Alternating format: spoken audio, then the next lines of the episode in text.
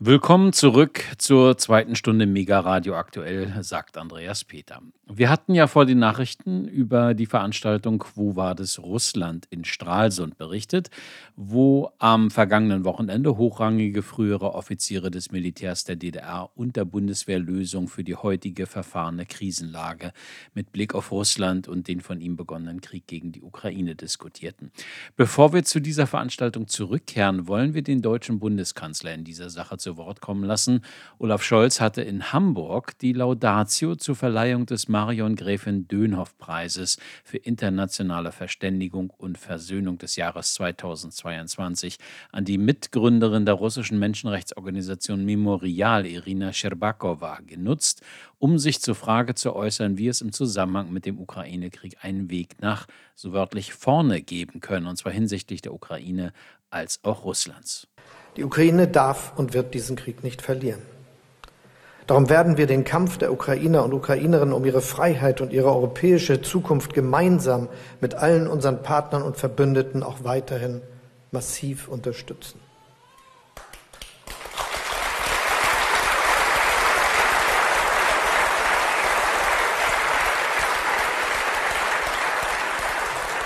Zusammen mit allen großen demokratischen Staaten der Welt arbeiten wir schon jetzt an einem umfassenden Marshallplan für den langfristigen Wiederaufbau der Ukraine. Und zugleich eröffnen wir der Ukraine, dieser schon immer europäischen Nation, den Weg in die Europäische Union.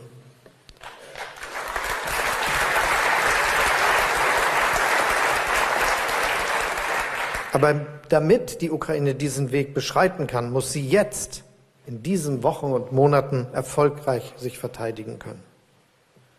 Deshalb werden wir gemeinsam mit unseren Verbündeten der Ukraine auch weiterhin diejenigen Waffen liefern, die sie braucht, um Russlands Angriffe wirksam zurückzuschlagen. Und wir werden das genau so lange tun, bis Putin aufhört mit diesem wahnwitzigen Krieg, bis er seine Truppen abzieht.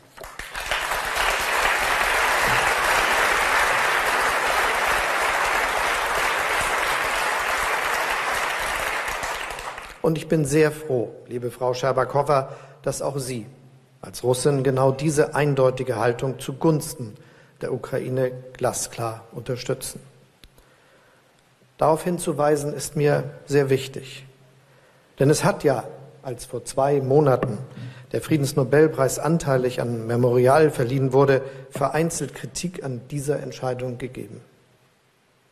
Manch einer steht angesichts der russischen Kriegsgräuel inzwischen allen Russinnen und Russen ablehnend gegenüber, auch den oppositionell und demokratisch Gesinnten.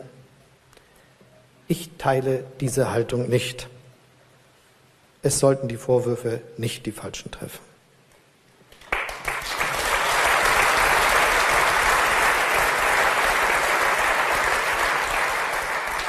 Diejenigen Russinnen und Russen, die wie Irena Scherbakowa immer eindeutig für Freiheit, für Demokratie und Menschenrechte eingetreten sind, die dabei großen Mut bewiesen und persönliche Risiken in Kauf genommen haben, sie sind nicht Widersacher der Ukraine in ihrem Abwehrkampf gegen Putins brutalen Krieg. Im Gegenteil, sie sind Seelenverwandte und Mitstreiter in unserem gemeinsamen Kampf für eine friedliche, freiheitliche und demokratische Zukunft Europas.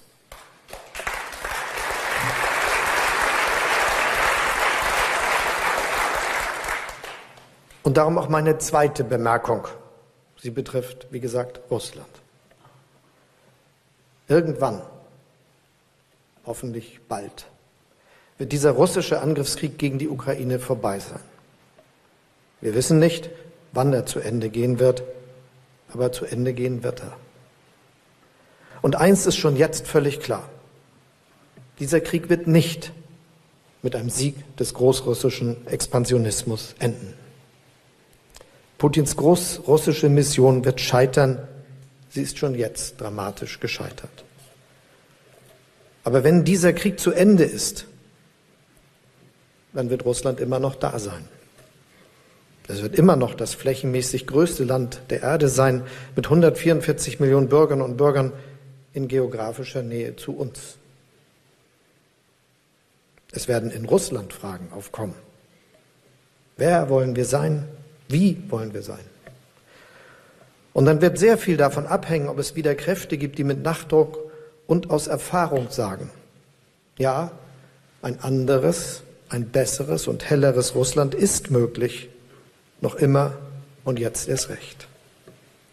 Ein demokratisches Russland, ein friedliches Russland, ein Russland, das sich an die internationalen Regeln hält, ein Russland, das imperialen Größenmachtwahn hinter sich lässt. Es mag sein, dass diese Perspektive gegenwärtig noch unwahrscheinlich erscheint, dass wir auf sie warten müssen, aber ausgeschlossen ist sie ebenfalls nicht. Und darum ist es so wichtig, dass wir in diesen Zeiten diejenigen Russinnen und Russen unterstützen, die für dieses andere, bessere, hellere Russland einstehen. Sie, liebe Frau Scherbakowa, tun das in herausragender Weise.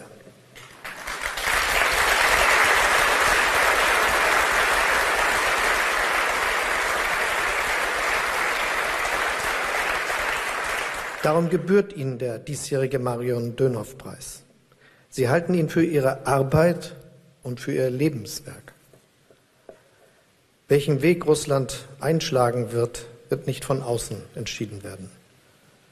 Aber Sie halten den Preis auch stellvertretend für all diejenigen Russinnen und Russen, die sich eine andere, bessere, hellere Zukunft Russlands vorstellen können, die darauf hoffen, genauso wie wir es tun. Die Zeit dafür wird kommen. Daran habe ich nicht den geringsten Zweifel. Schönen Dank. Soweit Bundeskanzler Olaf Scholz zum Ukraine-Krieg und den Aussichten für eine Beendigung des Krieges, die deutsche Hilfe für die Ukraine, aber auch zum Verhältnis zu Russland. Und damit wollen wir uns wieder auf das Podium der Veranstaltung Quo Vadis Russland in Stralsund begeben. Dort saß auch Fregattenkapitän AD Rolf Zaspel. Er ist Absolvent der DDR-Offiziershochschule der Volksmarine Karl Liebknecht, die in Stralsund beheimatet war. Er hatte danach in der Marine der DDR gedient und wurde dann delegiert zur Militärakademie der Luftstreitkräfte der damaligen Sowjetunion bei Moskau. Im Gespräch mit meinem Kollegen Alexander Boos vor Ort in Stralsund schilderte Militär wie er die aktuelle Lage der deutsch-russischen Beziehungen im Zusammenhang mit dem Ukraine-Konflikt und diesen selbst einschätzt, sowie damit zusammenhängt die generelle Situation der Sicherheitspolitik in der Welt. Herr Zaspe, wir befinden uns hier in Stralsund und haben eine äußerst informative Veranstaltung erleben dürfen zum Thema Covades Russland. Wo, wo, wo führt der russische Weg hin? Aber auch die Frage Covades Deutschland, Covades Europa war präsent. Sie, Sie waren ja auch, Sie saßen ja auch auf dem Podium für unsere Hörerschaft. Was ist Ihr militärischer Hintergrund und was ist Ihr persönlicher Russlandbezug? Also ich bin 1968 nach Stralsund an die Offiziershochschule der Volksmarine mit dem Abschluss als Seeoffizier. Bin dann wegen allerdings damals Borddienstuntauglichkeit in ein äh, Flieger Truppenteil Hubschrauberkräfte der Volksmarine äh, eingesetzt worden. Nach einigen Jahren operativen Dienst hat man mich zur Akademie äh, delegiert, allerdings auch als Seemann zur Akademie der Luftstreitkräfte der UdSSR in Monino bei Moskau. Die ich von 1980 bis 1984 absolviert hatte und danach wieder in meinem alten Truppenteil bis dann zum Stabschef. Und von da aus dann hat man mir den Vorschlag gemacht als Lehrer an die Militärakademie nach Dresden, für, zum Lehrer für Taktik der Marinefliegerkräfte.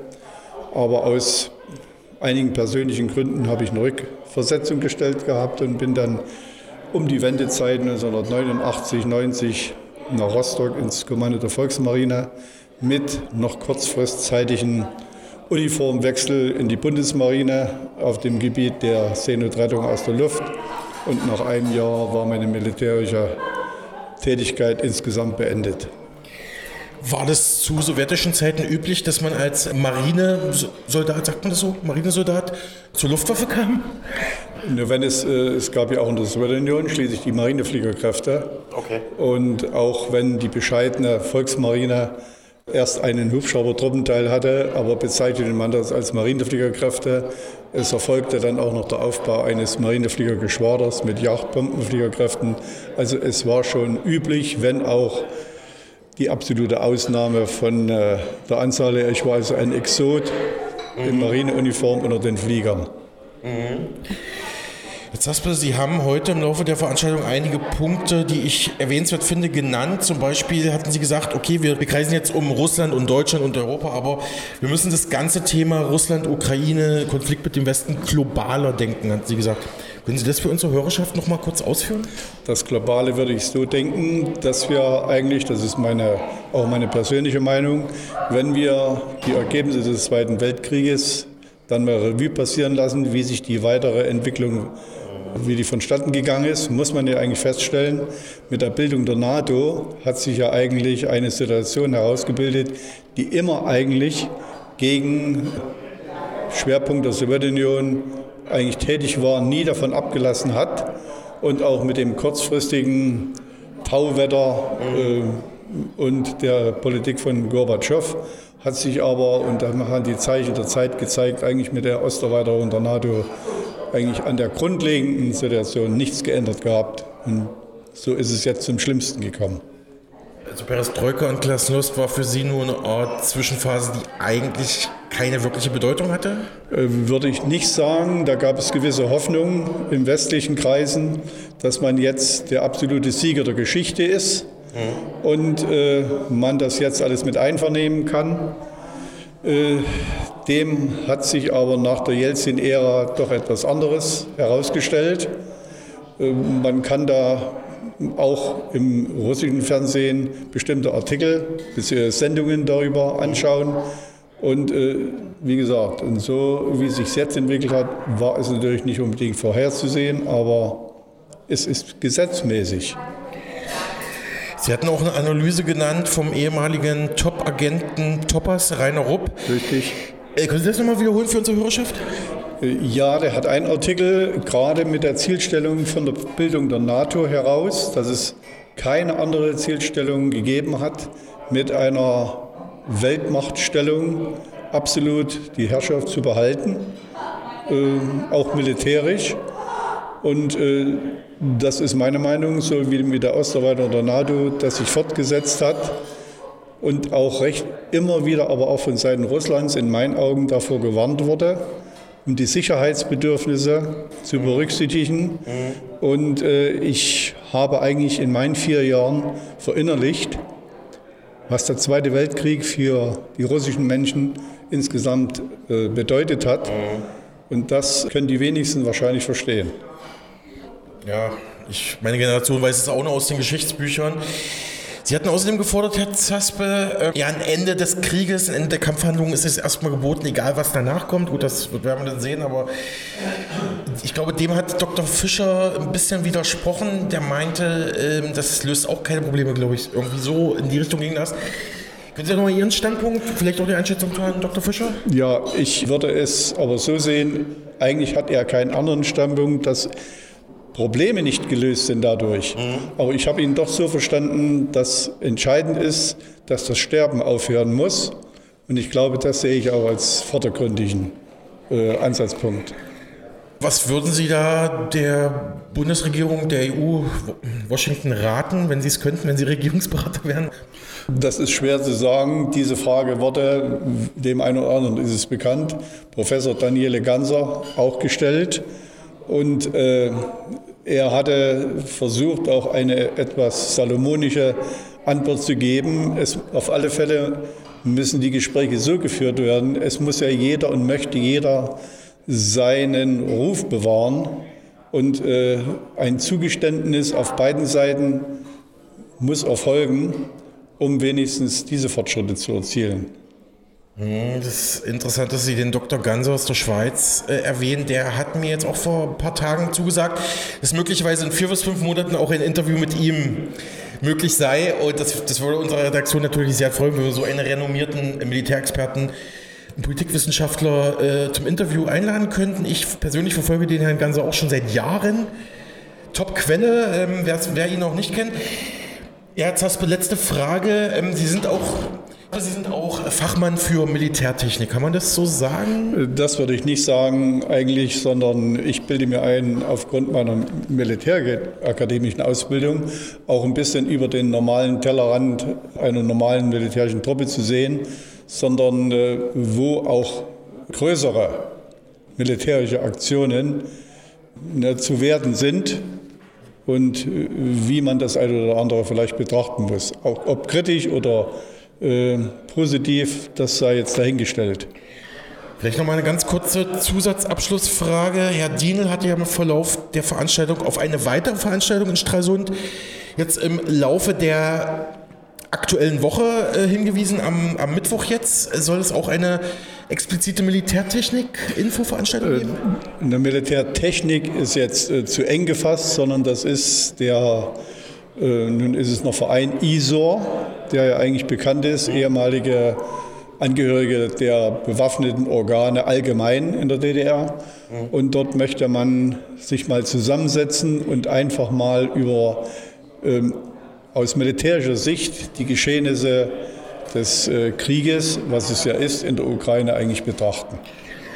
Noch eine letzte Frage, wenn Sie erlauben, Herr Zaspe. Es ist mir gerade eingefallen, Sie hatten mir im Vorgespräch gesagt, Sie waren 2019 das letzte Mal in Russland. Ja. Sie müssen ja nicht zu privat werden, aber wo waren Sie da? Warum gab es interessante Gespräche und Erkenntnisse? Ja, ich bin dann nach wie vor in äh, dem Ort, wo die Militärakademie beheimatet war. Die ist ja aufgelöst und war das hingelegt worden in Monino. Okay. Dort und in Mytischi, äh, in der Nähe von Moskau auch, sind mittlerweile die Bekannten, die ich kennengelernt hatte in der Zeit, beheimatet und die suche ich immer auf. Und mit Bekannten äh, haben wir auch dann Ausflüge immer unternommen, ob mit dem Zug nach Jaroslawl, nach Kasan, nach Veliki Novgorod und in andere Ortschaften. Und das möchte ich gerne weiterführen. Eigentlich war mein Ziel in diesem Jahr, mit dem Zug auf die Krim mhm. eigentlich zu fahren. Das ja. hat sich nun leider zerschlagen. Soweit der Seeoffizier und Fregattenkapitän AD Rolf Zaspel mit seiner Lageeinschätzung zum deutsch-russischen Verhältnis, zum Ukraine-Krieg und zu seiner Zeit als Militär in der UdSSR. Das Gespräch fand im Rahmen von Quo war das Russland, wohin gehst du Russland und die Frage, wie wir in Deutschland damit umgehen, statt, die am Wochenende in Stralsund organisiert worden war. Sie hören Megaradio aktuell. Zwischen Deutschland und der Schweiz hängt mal wieder der Haussegen schief. Die Weigerung der Schweiz unter Verweis auf das Neutralitätsgebot der Eidgenossen, Deutschland eine Weitergabe von Munition für den Gepard-Panzer an die Ukraine zu erlauben, hat die deutsche Politik offenbar hochgradig alarmiert und verärgert. Lenke die Schweiz nicht ein, so heißt es jetzt laut der Zeitung Tagesanzeiger, dann, so werden deutsche Regierungskreise zitiert, suche man alternative Lieferanten.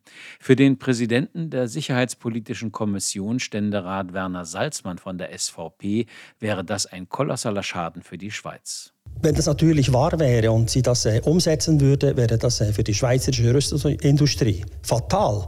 Aber ich denke, dass es jetzt eine Drohung im Raum ist und die Deutschen müssen einfach akzeptieren, dass wir ein Neutralitätsrecht haben, auch Gesetzgeber in den Kriegsmaterial, Gesetzgeber und Verordnungen und die müssen akzeptiert werden. Deutschland ist der mit Abstand größte Abnehmer von schweizerischen Rüstungsgütern. Allerdings sind Rüstungsgüter nur mit 0,2 Prozent am Gesamtexport der Schweiz beteiligt, weshalb SP-Nationalrätin Priska Seiler-Graf die Aufregung nicht so ganz nachvollziehen kann. Waffenexporte aus der Schweiz sind immer problematisch, weil die Schweiz ein neutrales Land ist und es immer dieses Dilemma gibt, diesen Zielkonflikt. Offenbar hat auch die deutsche Seite erkannt, dass wegen der für die Handelsbilanz vergleichsweise unbedeutenden Größenordnung des Munitionsdeals nicht das Verhältnis zwischen Berlin und Bern riskiert werden darf. Deshalb ist eine Abgeordnetengruppe des Deutschen Bundestages in die Schweizer Hauptstadt gefahren, um auszuloten, wie sich vereinbaren lässt, der Ukraine zu helfen ohne Neutralitätsgebote der Schweiz zu verletzen. Die SPD-Bundestagsabgeordnete Lina Seitzel, die Mitglied der deutschen Delegation war, zeigte sich gegenüber dem öffentlich-rechtlichen Schweizer Fernsehen SRF auch hörbar um rhetorische Abrüstung bemüht. Ich glaube nicht, dass das die deutsch-schweizerischen Beziehungen ähm, dauerhaft belastet. Da gibt es andere Fragen, die gelöst werden müssen, die wir im guten gemeinsamen äh, Einverständnis zusammen lösen. Und das habe ich auch jetzt hier in Bern heute so wahrgenommen, dass diese Fragen eigentlich an vorderster Stelle stehen meint die SPD-Bundestagsabgeordnete Lina Seitzel, die zusammen mit einer Parlamentarierdelegation aus Deutschland nach Bern gereist war, um einen Streit wegen verweigerter Munitionslieferung aus der Schweiz nach Deutschland zu befrieden.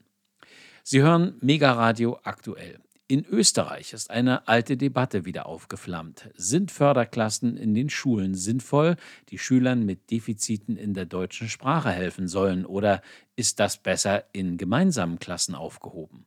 Eine Studie unter 700 Lehrern und Schuldirektoren hat jetzt ergeben, dass ganze 55 Prozent der Förderklassenschüler das angestrebte Klassenziel überhaupt nicht erreichen. Kritiker des getrennten Unterrichts fühlen sich bestätigt. Doch die Bildungspsychologin Christiane Spiel von der Universität Wien sieht die Dinge etwas anders. Die Lehrerinnen und Schulleiterinnen sagen das nicht so. Sie sagen nur, es muss flexibilisiert werden, weil es von den Rahmenbedingungen abhängt. Aber tendenziell sind sie mehr für die integrative Förderung. Österreichs Bildungsminister Martin Polaschek von der ÖVP denkt überhaupt nicht daran, die Förderklassen abzuschaffen. Er will ganz im Gegenteil mehr Geld ins System leiten. Die Studie stellt fest, dass die Kinder mehr zusätzliche Stunden brauchen, dass die bisherigen Stunden von der Menge her nicht gereicht haben und darauf reagieren wir und wir setzen dafür extra jetzt noch 10 Millionen Euro zusätzlich ein, noch in diesem Schuljahr. Bildungsexperten haben dieses zusätzliche Geld bereits in Unterrichtsstunden umgerechnet und kamen auf vier zusätzliche Deutschstunden pro Schule für die Förderklassen. Die Professorin für Schulpädagogik an der Universität Wien, Susanne Schwab, zeigte sich im öffentlich-rechtlichen Fernsehen ORF skeptisch, die Studienergebnisse als Todesurteil für die Deutschförderklassen zu interpretieren. Also die Frage der ähm, Sinnhaftigkeit von Deutschförderklassen wäre immer Sinn, wofür. Und wenn wir sagen, für die sprachliche, akademische Entwicklung unserer Schüler und Schülerinnen ist es nicht die sinnvollste Maßnahme. Grundsätzlich kann man natürlich schon sagen, wir brauchen in Österreich Sprachfördermaßnahmen. Ähm, die Deutschförderklassen haben aber, wie wir zuvor schon vor der Einführung ähm, wussten, etliche Nachteile. Es zeigt sich in großen Längsschnittsuntersuchungen beispielsweise, dass Pull-out-Klassen, wo eben Kinder rausgenommen werden und in dem geschützteren Rahmen lernen, ähm, nicht die geeignetsten Modelle sind für die sprachliche und akademische Entwicklung. Man könnte solche Klassen schon machen, aber beispielsweise nur für einen sehr kurzen Zeitraum und für Schüler und Schülerinnen, die ähm, in das Land kommen und noch keinen Kontakt zur Bildungssprache hatten. Und jetzt sehen wir aber bei uns in Österreich, bei den Deutschförderklassen, ähm, dass die sehr heterogen sind. Wir haben zum Teil ähm, Newly Arrivals, das heißt Kinder, die wirklich komplett neu in Österreich starten, die gerade erst angekommen sind mit Fluchthintergrund, gegebenenfalls auch Traumatisierungen. Und das sind natürlich Kinder, die andere Bedürfnisse haben, wie beispielsweise Kinder, die in Österreich schon ähm, das Schulsystem durchlaufen haben, im Sinne dessen, dass sie zumindest schon in den vorschulischen Maßnahmen wie im letzten Kindergartenjahr verpflichtend drinnen waren. Meint die Professorin für Schulpädagogik an der Universität Susanne Schwab. Sie hören Mega Radio aktuell. Die Online-Plattform eBay Kleinanzeigen will den Online-Heimtierverkauf sicherer machen. Künftig sollen laut dieser neuen Regeln zum Schutz vor unseriösen Angeboten Gesuche in der Kategorie Haustiere verboten werden. Für die Vermittlung von Hunden und Katzen unter zwölf Monaten Alter soll laut eBay künftig eine behördliche Erlaubnis nötig sein. Eine Tierrechtsorganisation bejubelt das, eine andere, nämlich Vier Pfoten, reicht das lange noch nicht aus. Michael Kiesewetter hat mit Birgit Thiesmann, Expertin für illegalen Welpenhandel bei Vier Pfoten, gesprochen. Ich habe gestern zwei Pressemeldungen bekommen, die unterschiedlicher nicht sein können. Die eine kam von einer großen Tierrechtsorganisation, da drin steht, eBay Kleinanzeigen verschärft erneut Tierschutzgrundsätze. Tierrechtsorganisation begrüßt Verkaufsverbot von Tierkindern und Reptilien auf Deutschlands größtem Anzeigenmarkt. Und kurz danach kam dann eine von vier Pfoten. Neuer Vorstoß von eBay Kleinanzeigen auf dem Weg zu mehr Tierschutz ist höchstens ein Tropfen auf den heißen Stein. Zu diesem Thema spreche ich jetzt mit Birgit Thiesmann, Expertin illegaler Welpenhandel bei Vier Pfoten. Hallo, Frau Thiesmann. Ja, hallo, schönen guten Morgen. Frau Thiesmann, Sie sind jetzt nicht ganz so zufrieden mit dem, was eBay da gemacht hat. Warum? eBay versucht mit verschiedenen Schritten diesen illegalen Welpenhandel einzudämmen. Aber wir sehen seit vielen, vielen Jahren, dass diese Schritte, muss ich leider sagen, nichts bewirken. Nach wie vor boomt der Welpenhandel. Nach wie vor haben wir wahnsinnig viele illegale Welpenhändler auf eBay. Und nur ein kleines Beispiel. Wir haben heute und morgen drei Beschlagnahmungen die, ja, die alle von eBay Kleinanzeigen herrühren. Was kann denn da Ihrer Meinung nach getan werden? Was Vier Pfoten macht, ist, wir fordern seit vielen Jahren eine Identitätsprüfung auf Online-Plattformen. Das bedeutet, es muss absolut nachverfolgbar sein, wer den Hund inseriert. Mhm. Das, also wir haben dafür eine sogenannte Modelllösung entworfen, die haben wir eBay auch schon vor einigen Jahren vorgestellt. Aber aus irgendwelchen Gründen wird die nicht angenommen. Stattdessen versucht man halt mit verschiedenen Schritten dem Ganzen ein Ende zu bereiten. Aber wie gesagt, wir sehen, dass es nicht funktioniert, weil wir täglich damit arbeiten. Wir haben Beschlagnahmungen. Wir haben jeden Tag sehr, sehr viele Beweise, dass, dass sich nichts geändert hat. Die Hunde kommen weiterhin aus dem Ausland. Die sind weiterhin bis jetzt halt auch zu jung. Ähm, die sind nicht geimpft, die kommen mit gefälschten Dokumenten und deswegen haben wir große Zweifel, dass dieser neue Schritt jetzt, ähm, ich sag mal, besonders wirksam sein wird. Sie kümmern sich da ja auch schon länger drum um dieses Thema. Wäre das für eBay eine äh, schwierig einzuführen oder wäre das sogar, ich sage jetzt mal, eine eher leichtere Übung? Also es wäre überhaupt nicht schwierig einzuführen und wir haben ja auch damals ähm, als wir dann in Verhandlungen gegangen sind mit eBay, das ist schon wirklich einige Jahre her, ja. haben wir diese sogenannte Modelllösung vorher entworfen und ihnen vorgelegt, weil wir natürlich auch nicht wollten, ähm, zu sagen, hier, wir, wir stellen uns das so und so vor, jetzt macht mal. Also das wäre anmaßend gewesen, sondern wir haben uns große Gedanken gemacht. Wir haben Monate an dieser Modelllösung gefeilt. Wir haben uns auch Experten dazu geholt, haben uns dann an verschiedenen Standorten mit eBay Kleinanzeigen getroffen die haben sich erst auch sehr interessiert gezeigt, aber leider ist das dann nie passiert. Und so kam es, dass dann immer verschiedene Schritte wieder von ihnen ins Leben gerufen wurden. Zum Beispiel ähm, das Welpen, das war davor, äh, nur mit zwölf Wochen inseriert und verkauft werden dürfen. Und da hat sich natürlich überhaupt keiner dran gehalten. Ich meine, nach wie vor haben wir Welpen, die so jung sind, dass sie es nicht überleben, wenn sie hier verkauft werden. Mhm. Und äh, insofern jubeln wir jetzt natürlich nicht mit diesem neuen Schritt, denn auch da gibt es ja Ausnahmen, zum Beispiel zu dieser Zwölf-Monate-Regelung, äh, dass man Paragraph 11 haben muss, dann darf man die Welpen auch jünger verkaufen. Paragraph 11 fordert aber, also dafür brauche ich doch auch eine Identitätsverifizierung. Ja. Denn zum Beispiel der Paragraph 11 Nachweis ist in dem Moment hinfällig, da dieser, der ist ja auch personen- und standortbezogen. Das heißt, da brauche ich ja auch eine Identitätsprüfung. Sonst kann mir ja jeder, ich sag's mal ganz lapidar, so einen Wisch vorlegen. Wenn ich aber nicht weiß, wer das ist und ob das wirklich die Person ist, dann macht das auch keinen Sinn. Also ich, und ich, ich, wir wissen ja, wie die Händler arbeiten. Ich mache seit 13 Jahren nichts anderes. Und die umgehen natürlich, ich sag mal, äh, jede Forderung. Es ist ja nur eine Forderung. Es ist ja in dem Sinn, es wird ja nichts überprüft eBay sagt zwar, sie löschen zum Beispiel auch die Anzeigen, wenn die mhm. gemeldet werden. Wir wissen, dass das oft gar nicht passiert oder erst sehr spät. Und dann ist es so, wenn man mit einem Händler ähm, auf eBay Kleinanzeigen in Kontakt tritt, das heißt, ihm dann über eBay schreibt und chattet, selbst wenn dann die Anzeige gelöscht wird und ich mit dem Händler aber schon in Kontakt bin, bleibt dieser Kontakt bestehen. Also das ist alles so, ich sag mal, eine sehr wackelige Geschichte. Das steht einfach nicht irgendwie auf festen Füßen. Und für uns ist es deswegen wirklich immer nach wie vor noch unverständlich, warum nicht diese Identitätsprüfung eingeführt wird.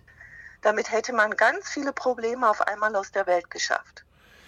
Das wäre jetzt auch meine Frage gewesen, warum das nicht passiert. Wer könnte denn sozusagen jetzt Druck ausüben auf eBay, ist das auch eine Sache, die, äh, wo die Politik reagieren müsste? Nun, auf eBay direkt alleine nicht. Was wir machen, ist natürlich auch ähm, sehr politikbezogen zu arbeiten. Wir machen sehr, sehr viel Lobbywork. Und seit ähm, Anfang des Jahres stehen unsere Forderungen eben nach einer bundesweiten Chip- und Registrierungspflicht schon im Koalitionsvertrag. Das heißt, jetzt ist es natürlich an den Politikern, das auch umzusetzen. Und wenn diese Forderung umgesetzt ist, dann ist natürlich sowieso die Basis dafür geschaffen, dass auch der ganze Onlinehandel komplett reguliert werden kann und muss. Denn so geht das nicht weiter. Ich meine, wir sehen das ja. Ich glaube, in der, in der Pressemitteilung von eBay stand ja auch drin, die Zahlen gehen zurück und so weiter. Dazu muss ich sagen, das stimmt nicht, weil wir haben natürlich ein Auge drauf. Also eBay hat Ende 2020 untersagt, dass Welpen unter zwölf Wochen verkauft werden dürfen. Das zum Beispiel ist umgangen worden. Und wir haben dabei nur gesehen, dass die Zahlen trotzdem steigen. Ja. Also nur mal ein kleines Beispiel. 2021 hatte man ungefähr 5000 Verkaufsinserate für Hunde gleichzeitig online. 2022 zum gleichen Zeitpunkt waren es 8500 Inserate und wir sehen, dass seit 2020 die Zahlen kontinuierlich und ganz rasant ansteigen. Und insofern verstehe ich nicht so ganz, welche Zahlen eBay sich da, sag mal, herausgeholt hat. Ähm, wir sind da dran, wir haben den Daumen da drauf und keine Ahnung. Also ich weiß nicht, ich weiß nicht so genau, was, was, was da jetzt gerade so passiert, aber wir halten das eben, finde ich, so gut. Also ich kann es sowieso nicht nachvollziehen, wieso ich mir ein Tier online besorge. Normal, also mein normaler Weg wäre immer zuerst ins örtliche Tierheim. Und äh, da sehe ich das Tier, da kann ich äh, gucken, ob es zu mir passt und dann kann ich es mitnehmen. Auf jeden Fall. Und es ist ja auch so, wenn ich dann Probleme habe. Ja, viele Leute ja. wissen ja oft gar nicht, was auf sie zukommt, wenn sie sich einen Hund anschaffen. Wenn ich ins Tierheim gehe, da habe ich Beratung, da habe ich auch, wenn alle Stricke reißen, die Möglichkeit, den Hund dort wieder zurückzubringen. Dann ist er zumindest in Obhut. Ja. Und man darf auch nicht vergessen, die Tierheime platzen aus allen Nähten.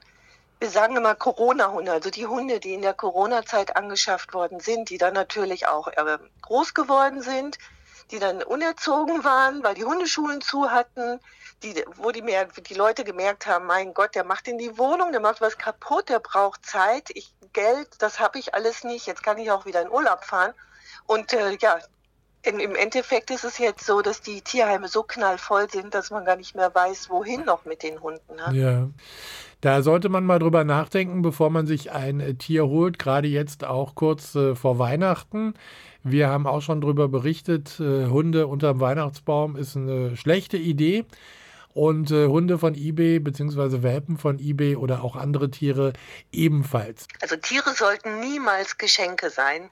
Denn ein Tier ist ein Lebewesen und wenn man sich überlegt, ein Hund, der kann auch 16, 17 Jahre alt werden. Das ist eine große Verantwortung, eine lange Zeit. Ein Hund macht viel Freude, braucht aber auch Zeit, kostet Geld und ist natürlich nicht einfach abzustellen wie ein Möbelstück, wenn man zum Beispiel keine Zeit hat, wieder ins Büro muss oder in den Urlaub fliegen möchte. Also das sollte vorher unbedingt gut überlegt werden. Ähm, keine Tiere unterm Weihnachtsbaum, dann lieber ein Kuscheltier. Die Tierheime sind ja auch gerade nach Weihnachten immer ganz besonders voll, ne? Absolut. Also das erleben wir immer wieder, jedes Jahr aufs Neue. Wir sagen immer, die Welpenproduktion läuft so im, im September, Oktober an. Immer dann ungefähr, wenn dann auch die Lebkuchen in die Supermärkte kommen. Das sehen wir dann auch anhand der Anzeigen auf Online-Plattformen. Dann natürlich, das ist so diese Hochzeit. Dann werden die Tiere gekauft, landen unterm Weihnachtsbaum. Natürlich nicht nur Welpen, sondern auch viele, viele andere Tiere. Und dann nach den Feiertagen beginnt dann die Abgabewelle. Entweder die Tiere wandern ins Tierheim, was ja noch, ich sag mal noch das Beste daran ist. Ja. Aber wir haben auch ganz viele Tiere, die einfach ausgesetzt worden äh, werden, die, die landen in Kisten an der Straße, im Wald, werden angebunden und äh, das ist natürlich ganz furchtbar. Das ist ganz schlimm. Sie haben übrigens eigene Erfahrungen mit einem äh, Hund aus dem Tierschutz, ne? Ja, mein Rudi, mein Rudi ist vor elf Jahren zu mir gekommen. Ja. Da war er schon ein Jahr alt, ist ein Terrier-Mix und hat auf der Straße gelebt, war aber schon in Deutschland auf einer Pflegestelle. Ja. Ähm, und ich kann einfach nur sagen, es ist wirklich, das ist natürlich der tollste und liebste Hund der Welt. Das sowieso, kann, das ist ja immer der eigene. Bitte? Das ist, der eigene ist immer der tollste und liebste. Ja, aber der ist nochmal besonders toll. Okay. Mhm. Nein, ich, es ist wirklich, es ist so ein tolles Tier. Wir sind so eng zusammengewachsen. Und ja. ich meine, ich kann jedem nur raten, wirklich ein, ein Hund oder auch ein anderes Tier aus dem Tierheim zu nehmen oder aus dem Tierschutz. Meine Güte, wir haben so viele Tiere, die so händeringend nach einem, pfotenringend ja. nach einem Zuhause suchen. Ja. Und da muss man wirklich nicht auf Online-Plattformen suchen oder, oder ähm, gezüchtete Hunde nehmen, sondern erstmal die, die sowieso schon da sind und ja. die wirklich von Herzen dankbar sind, wenn man sie adoptiert. Birgit Thiesmann, Expertin illegaler Welpenhandel bei vier Pfoten. Vielen Dank für diese Informationen. Dankeschön. Sehr gerne. Michael Kiesewetter war im Gespräch mit Birgit Thiesmann, Expertin für illegalen Welpenhandel bei der Tierschutzorganisation Vier Pfoten, über neue Regeln der Onlinehandelsplattform eBay für den Handel mit Hundewelpen. Sie hören Mega Radio aktuell. Wir blicken jetzt wieder auf die Fußball-Weltmeisterschaft in Katar, allerdings ohne deutsche Beteiligung, denn Sie wissen es, Deutschland ist raus. Mein Kollege Alexander Boos verfolgt trotzdem, wie gewohnt, weiterhin das sportliche Geschehen auf dem Rasen und nimmt dabei aktuelle WM-Achtelfinalpartien in den Blick, aber natürlich nicht ohne vorher äußerst kritisch über die desolate Lage im deutschen Fußball zu sprechen. Spanien rettet nicht. Deutschland verliert gegen Japan. Damit ist Deutschland raus. Zum zweiten Mal in Folge nach 2018 überstehen sie nicht die Gruppenphase. Und das Fazit ist klar, man ist selbst schuld. Ich weiß auch nicht genau, äh, wie es weitergeht. Äh, falls das mein äh, letztes Spiel für Deutschland gewesen sein sollte, dann möchte ich noch mal ein paar Worte an alle deutschen Fußballfans, die mich all die Jahre begleitet haben, richten. Es war ein enormer Genuss. Liebe Leute, vielen Dank. Wir haben unglaubliche Momente miteinander gehabt. Ich habe in jedem Spiel versucht, mein Herz auf den Platz zu lassen. Ja, das war nochmal ein Kommentar aus dem deutschen Sportfernsehen zum frühzeitigen Ausscheiden der deutschen Fußballnationalmannschaft bei der aktuellen Fußballweltmeisterschaft in Katar, wo man trotz des 4 zu 2 Siegs zuletzt über Costa Rica jetzt doch frühzeitig die Koffer packen musste. Danach hatten wir gehört, Nationalspieler Thomas Müller mit seinem womöglichen Abschied aus der DFB 11. Das ist zwar noch nicht ganz klar, aber das klang schon mal so. Und damit herzlich willkommen, meine Damen und Herren, zu einer neuen Ausgabe vom Mega Radio WM Studio. Ich begrüße Sie ganz herzlich. Schön, dass Sie wieder eingeschaltet haben. Und ja, wir blicken auch gleich auf die aktuellen Begegnungen, auf die aktuellen Partien der Fußball-WM-Endrunde in Katar. Da blicken wir dann auf die Achtelfinalbegegnungen, aber zuvor müssen wir natürlich reden. Wir müssen reden, wir müssen sprechen, wir müssen analysieren. Und zwar über das Aus der Nationalmannschaft Deutschlands. Ich hatte es schon in vorangegangenen Sendungen immer wieder gesagt, sollte man die Vorrunde bei der WM in Katar aus deutscher Sicht nicht überstehen, dann wäre das weit, weit unter den Ansprüchen des Deutschen Fußballbundes. Ja, nun ist es wirklich so gekommen. Wir hatten es ja ausführlich in unseren letzten Sendungen schon besprochen.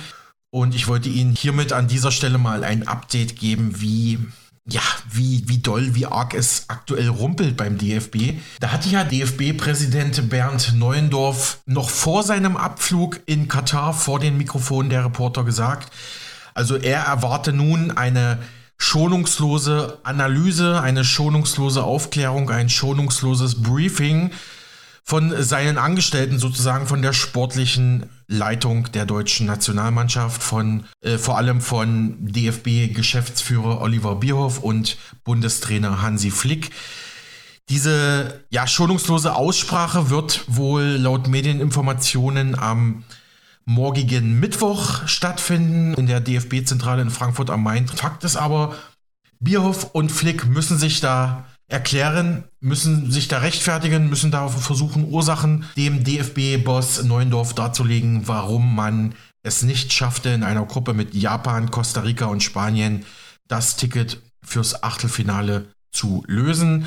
Und ja, wir hatten ja eben schon den deutschen Nationalspieler oder Ex-Nationalspieler Thomas Müller gehört. Er war natürlich nicht der einzige aus dem rausgeflogenen deutschen Team, der sich öffentlich geäußert hat.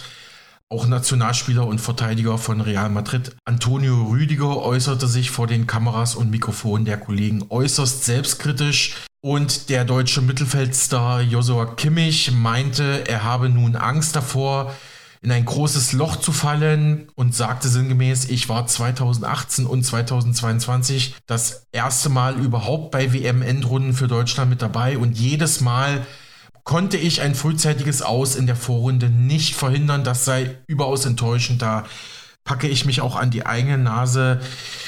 Ja, also das sind Töne, missmutige Töne aus dem deutschen Team. Das ist, das ist auch irgendwo klar gewesen. Und ja, schauen wir mal, was da morgen rauskommt bei der Aussprache DFB intern. Aber lassen Sie uns vorher doch nochmal den, ja, verantwortlichen Bundestrainer Hansi Flick selbst zu Wort kommen. Das hatte er direkt nach dem Spiel gegen Costa Rica den Kollegen der ARD gesagt. Diese wollten von ihm wissen, wie es nun bei ihm vertraglich aussehe, ob er auch bei der Heim-Europameisterschaft in Deutschland 2024 die sportliche Verantwortung für die deutsche Nationalelf übernehmen wird. Es ist jetzt nach dem Spiel wirklich äh, nicht der richtige Zeitpunkt, über das zu sprechen. Ich glaube, ich habe äh, das auch im, in der PK gesagt, äh, wie ich das sehe.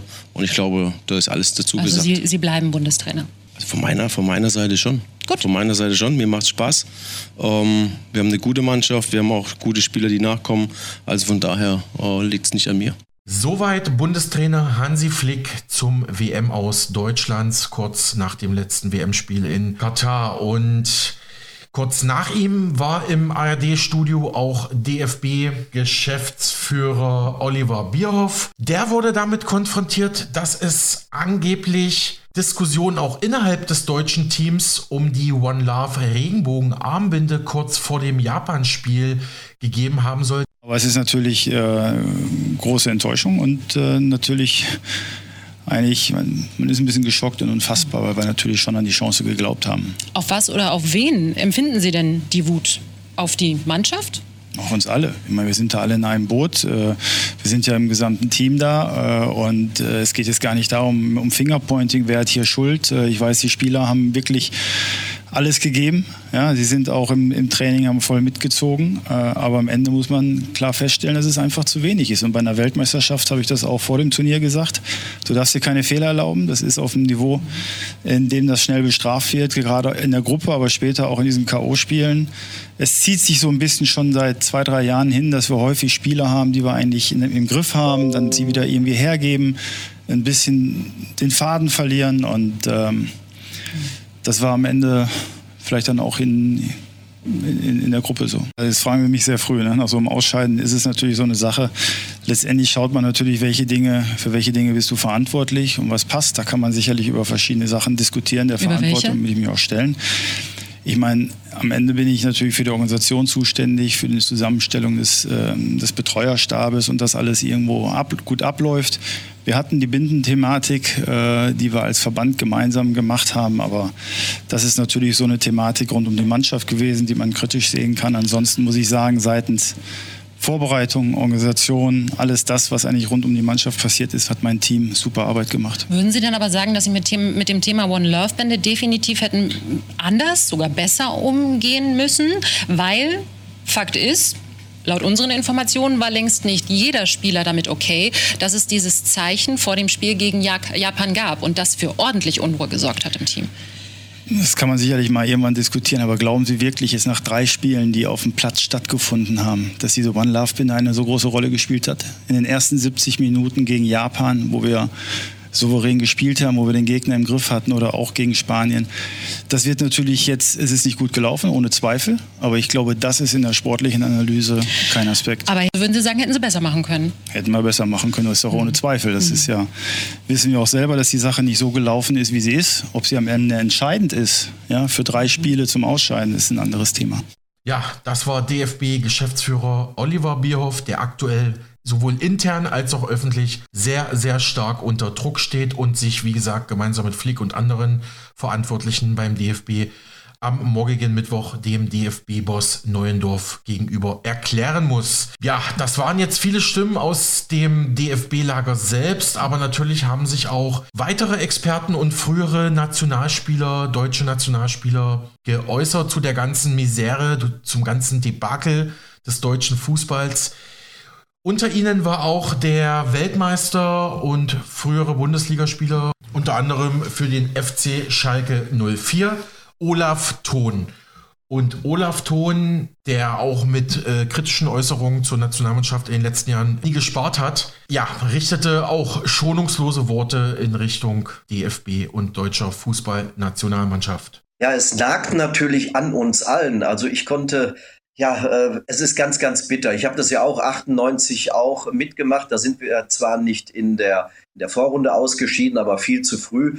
Und ähm, dann wird natürlich alles in Frage gestellt. Und wenn man ähm, jetzt äh, dieses Turnier betrachtet im Nachgang, der größte Fehler wurde gemacht im ersten Spiel gegen Japan. Ja, ich glaube, wir hatten im Vergleich ähm, zu der jetzigen Mannschaft Ausnahmekönner wie Lothar Matthäus zum Beispiel, der ein Spiel auch alleine entscheiden konnte. Und wenn ich Musiala nehme, mit ganz, ganz großem Talent, hat ähm, gefühlt zehn Großchancen gehabt, wovon man fünf machen muss. Und er schafft es nicht, den Ball im Tor unterzubringen. Und dann sehen wir Hansi Flick. Dafür kann der Hansi Flick auch nichts. Ähm, natürlich hat er Fehler gemacht ähm, mit der Aufstellung ähm, von äh, Süle, den wir auch gerade gesehen haben, auf der rechten Verteidigerposition. Oder Schlotterbeck, der schon beim BVB gezeigt hat, dass er mit Hummels sehr fehleranfällig ist. Und wenn man keine gute Deckung hat und wenn man Manuel Neuer ähm, dann auch sieht, äh, der hin und wieder dann auch nicht super aussah und nicht die Unhaltbaren immer gehalten hat, ja, dann kommt sowas zustande, was wir gesehen haben. Und das ist der Unterschied. Wir standen 1990 mit Klaus Augenthaler wie eine Bank und Jürgen Kohler. Natürlich haben wir auch mal ein Tor reinbekommen von Gary Lineker, aber ähm, das haben wir abgeschüttelt und dann waren wir nervenstark, vor allen Dingen ähm, in den entscheidenden Situationen, vor allen Dingen auch beim Elfmeterschießen. Und wir müssen jetzt alles wieder auf den Prüfstand stellen. Wir haben ja Bernd Neuendorf gehört. Das finde ich auch gut, dass er keine Zeit verstreichen lässt, so wie beim letzten Mal, als Jogi Löw das ge gezogen hat wie ein Kaugummi, um zu einer Analyse zu kommen, um dann die Entscheidung zu treffen. Denn damals ist Jogi Löw viel zu spät gegangen. Damit möchte ich nicht sagen, dass Hansi Flick gehen soll. Ich glaube, man sollte ihm die Chance geben, ähm, die EM im eigenen Land durchzuführen. Aber dafür braucht man Antworten. Und er hat ja keine große Wahl. Er hat ja keine anderen Leute, die er bringen kann. Er muss halt die richtigen Entscheidungen treffen. Und das war im ersten Spiel halt nicht gut ähm, mit Schlotterbeck und Süle. Ähm, aber auch die Auswechslungen mit Gündogan und anderen haben nicht gezogen. Und im dritten Spiel hätte er Füllkrug auch von Anfang an spielen lassen muss. Wie gesagt, äh, das sind Dinge, ähm, ähm, ich hoffe, dass man mit ruhiger Hand jetzt an die Sache aber sehr schnell rangeht, weil ähm, es geht jetzt ruckzuck. In anderthalb Jahren ist die EM da und da müssen wir mit diesem Kader, den wir jetzt haben, vielleicht verstärkt mit ein, zwei anderen auskommen. Und ich glaube auch nicht, ähm, dass äh, Thomas Müller unbedingt zurücktreten muss oder Gündogan oder andere, weil die sind noch in einem ordentlichen Alter. Und wenn sie Stammspieler beim FC Bayern oder beim Man City sind, ja, warum sollen die dann nicht bei der EM spielen und die Mannschaft nach vorne pushen? Soweit Fußball-Weltmeister Olaf Thon mit seinem kritischen Blick auf die aktuelle Krisenlage im deutschen Team. Neben ihm haben sich natürlich auch weitere Koryphäen des deutschen Fußballs, darunter Matthias Sammer oder Lothar Matthäus, in den letzten Tagen sehr, sehr kritisch zum sportlichen WM-Debakel der Deutschen geäußert. Es wird jetzt aktuell sogar gemunkelt, ob man vielleicht von Seiten, von Seiten des DFBs den Matthias Sammer wieder als Berater hinzuziehen soll. Er hatte ja schon Funktionen für den DFB in der Vergangenheit gehabt, sagte aber jetzt, also wenn man ihn anriefe, er würde parat stehen, er hätte auch Tipps zur Hand für die DFB-Verantwortlichen, aber eine Funktion, eine Position im DFB selbst, das brauche er derzeit nicht. Aktuell ist er immer noch als Berater beim Dortmunder BVB in der Bundesliga angestellt, aber er wäre bereit, wenn beispielsweise DFB-Boss Neuendorf anrufen würde, meinte er aktuell in einer Diskussionsrunde, wo es um das frühe WM aus der Deutschen ging. Auch der bekannte Fußballkommentator Marcel Reif hat sich natürlich die Misere im deutschen Fußball angeschaut und diese so charakterisiert. Und in der Bundesliga würde man sagen, dass der, der sportliche Direktor und der, der Trainer gehen gemeinsam, wenn man so etwas zu verantworten hat. Er fest im Sattel. Ähm, was können wir ihm jetzt konkret vorwerfen? Also wir, es wurde dieser Mannschaft zu viel abverlangt. Punkt. Da sind wir beim Punkt. Ähm, die sind dahin gefahren, Fußball zu spielen. Und ich, da, da wurde zu viel verlangt. Und davor musst du diese Mannschaft schützen. Auch vor uns, die wir Dinge eingeklagt haben und, und verlangt haben und erwartet haben. Da hätte hätte man die Dinge vorher klären müssen. Bei der FIFA vorher klären müssen, wo stehen wir mit dieser Bindendiskussion zum Beispiel. Also welche Folgen könnte das denn haben? Nicht überhaupt kein anderer. Im Vorfeld, wenn du merkst, so ein Thema kommt so hoch, musst du es klären. Wenn du noch richtig gut bist, musst du es noch vorher klären, bevor es hochkommt, indem du sagst, pass auf, bevor wir jetzt hier nach außen husten, sollten wir gucken, was dann zurückkommen könnte. Wie sind die Regularien? So, dass wir dann sagen, Leute, seid über, zeigt Mut, Mut, Mut, Mut spielt Fußball erstmal und danach Mut. Also das nochmal. Dafür, äh, das, dafür hätte, hätte unter anderem und nicht zuletzt Bierhoff sorgen müssen. Das ist nicht gelungen. das hat ähm, diese Vorbereitung auf das Japan-Spiel, und nehmen wir das mal als erstes, und da war es ja auf dem Höhepunkt, hat das sicher nicht erleichtert, sondern hat die Dinge erschwert. Ist das der einzige Grund? Nein. Aber bei so einem Turnier brauchst du eine gewisse Grundstimmung. Ja, soweit der Fußballkommentator Marcel Reif zur aktuellen Krisenzeit im deutschen Team zum WM aus in Katar. Und ich habe Ihnen jetzt noch, meine Damen und Herren, ein paar Pressestimmen zusammengesucht, die vielleicht die ganze Misere ganz gut auf den Punkt bringen. Aktuell spekulieren einige Sportmagazine schon über einen möglichen Nachfolger von Flick. Der ist natürlich offiziell aktuell noch im Amt, aber da würden sich manche Sportjournalisten wünschen, dass man versucht, Jürgen Klopp, den aktuellen Trainer vom FC Liverpool in England oder den früheren Dortmund-Coach Thomas Tuchel zu engagieren. Der hat ja mit dem FC Chelsea in England die Champions League gewonnen, äh, Klopp auch. Also das sind natürlich Erfolge, die dem neuen DFB, die einem möglichen neuen DFB-Chefcoach gut zu Gesicht stehen könnten. Also dass man vielleicht auch mal diese Trainerspekulation jetzt hier mit drin haben, aber ja, also soweit erstmal die katastrophale Lage beim Deutschen Fußballbund, beim DFB, bei der deutschen Nationalmannschaft. Aber lassen Sie uns jetzt noch auf ja, die sportlichen Partien blicken. Ich hatte ja an dieser Stelle bereits von meiner Kollegin Ilona Pfeffer in den letzten Tagen äh, mitgeteilt, dass Argentinien weitergekommen ist, dass Holland weitergekommen ist und lassen Sie uns noch mal kurz auf weitere Achtelfinalpartien blicken. Da hat sich zum Beispiel ja doch erwartungsgemäß Frankreich gegen Polen durchgesetzt. Ich hatte ja noch ein bisschen spekuliert, dass eventuell Lewandowski mit seinem Torriecher dafür Furore und Ärger bei den Franzosen sorgen könnte, aber bis auf ein Elfmeter-Tor konnte Polen da nichts reißen. Frankreich hat da souverän mit 3 zu 1 dieses Spiel für sich entscheiden können. Für Frankreich schoss deren Superstar Kylian Mbappé zwei Tore sowie auch Olivier Giroud. In einer weiteren Achtelfinalbegegnung konnte sich England trotz zittriger Anfangsminuten am Ende souverän mit einem 3 zu 0 gegen Senegal durchsetzen. Dabei schossen Jordan Henderson, Harry Kane und Bukayo Saka die Tore für England.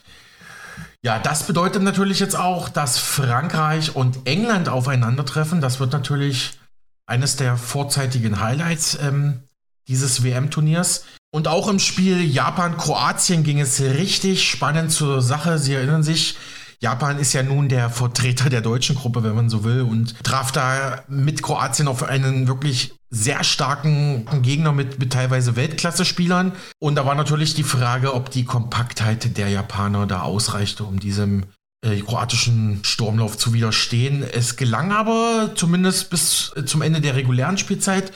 Da konnte sich Japan ein sensationelles 1 zu 1 äh, erkämpfen. Ja, und nachdem auch die Verlängerung zwischen den Japanern und Kroaten keine Entscheidung äh, bringen konnte, musste es mal wieder im Elfmeterschießen geklärt werden. Und da war dann vielleicht doch die Erfahrung der Kroaten ausschlaggebend. Man gewann auf jeden Fall das Elfmeterschießen gegen die Japaner, die aber trotz allem mit erhobenem Haupt diese WM in Katar verlassen können. Die ostasiatische Fußballmacht Japan, die ja bei WMs in der Regel keine große Rolle gespielt hat in der Vergangenheit, kann sagen, wir haben Deutschland besiegt, wir haben Spanien besiegt, wir sind eine Runde weiter, sind jetzt gegen einen guten Gegner, gegen Kroatien, erst im Elfmeterschießen rausgeflogen. Und da können auch einige Bundesliga-Stars der Japaner, die in Deutschland in der ersten Liga spielen, durchaus mit Stolz und einer Freudenträne im Auge auf diese WM in Katar zurückblicken. Das gilt natürlich nicht für die deutschen Nationalspieler und das, das hätte wahrscheinlich vor WM-Beginn in Katar niemand oder kaum einer gedacht. Ja, meine Damen und Herren, vielen Dank, dass Sie mir zugehört haben wieder hier bei meiner Sport- und Fußballanalyse. Ich hoffe, Sie sind auch das nächste Mal wieder dabei. Ich gebe hiermit erstmal zurück ins Hauptstudio zu meinem Kollegen Andreas Peter. Vielen Dank an meinen Kollegen Alexander Boos für seine Einordnung der aktuell laufenden Fußball-Weltmeisterschaft in Katar und zur Kritik am Ex-Teilnehmer deutsche Nationalmannschaft. Aber leider sind auch über Alexander die Ereignisse hinweggegangen, denn während er uns seine Analyse übermittelt hat, überschlugen sich die Vorgänge rund um den mehrfach erwähnten langjährigen DFB-Geschäftsführer Oliver Bierhoff. Denn noch bevor er, wie von meinem Kollegen Alexander erwähnt, morgen beim DFB zum Rapport antreten muss, hat Bierhoff die Reißleine gezogen und seinen Job gekündigt. In einer persönlichen Erklärung von Oliver Bierhoff heißt es unter anderem, nach 18 Jahren in verantwortlichen Positionen beim Deutschen Fußballbund DFB habe ich mit sofortiger Wirkung meine Tätigkeit als Geschäftsführer Nationalmannschaften und Akademie beendet. Darauf habe ich mich heute mit Präsident Bernd Neuendorf verständigt. Ich mache damit den Weg frei für neue Weichenstellungen. Mein Wirken war stets getrieben von der Überzeugung, mein Bestes für den DFB und die Nationalmannschaften zu geben. Umso mehr schmerzt mich das Abschneiden der Männernationalmannschaft bei den Weltmeisterschaften in Russland und Katar. Ich gehe deshalb auch nicht ohne die nötige Selbstkritik. In den vergangenen vier Jahren haben wir es nicht geschafft, an frühere Erfolge anzuknüpfen und den Fans wieder Grund zum Jubeln zu geben. Einige Entscheidungen, von denen wir überzeugt waren, haben sich nicht als die richtigen erwiesen. Das bedauert niemand mehr als ich. Dafür übernehme ich die Verantwortung. Soweit aus der persönlichen Erklärung von DFB-Geschäftsführer und jetzt müssen wir schon sagen von Ex-DFB-Geschäftsführer Oliver Bierhoff. Die beiden früheren deutschen Nationalspieler Christoph Kramer und Per Mertesacker, die als Experten und Kommentatoren für das öffentlich-rechtliche deutsche zweite Fernsehen ZDF tätig sind, haben sich zu Bierhoffs Rücktritt wie folgt geäußert.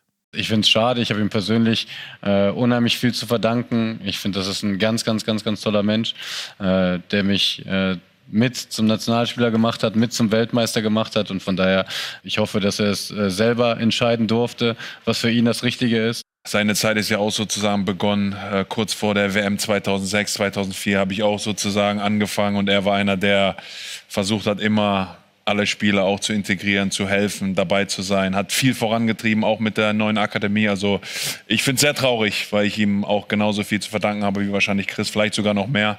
Und wir haben so lange zusammengearbeitet, über zehn Jahre und jetzt ähm, immer in Kontakt geblieben, immer auch auf einer persönlichen Ebene. Deswegen tut es mir leid, aber das sind äh, die Mechanismen des Systems wahrscheinlich jetzt mit drei Turnieren, wo wir nicht zufrieden sind. Aber er hat viel mehr gemacht, als viele wahrscheinlich denken.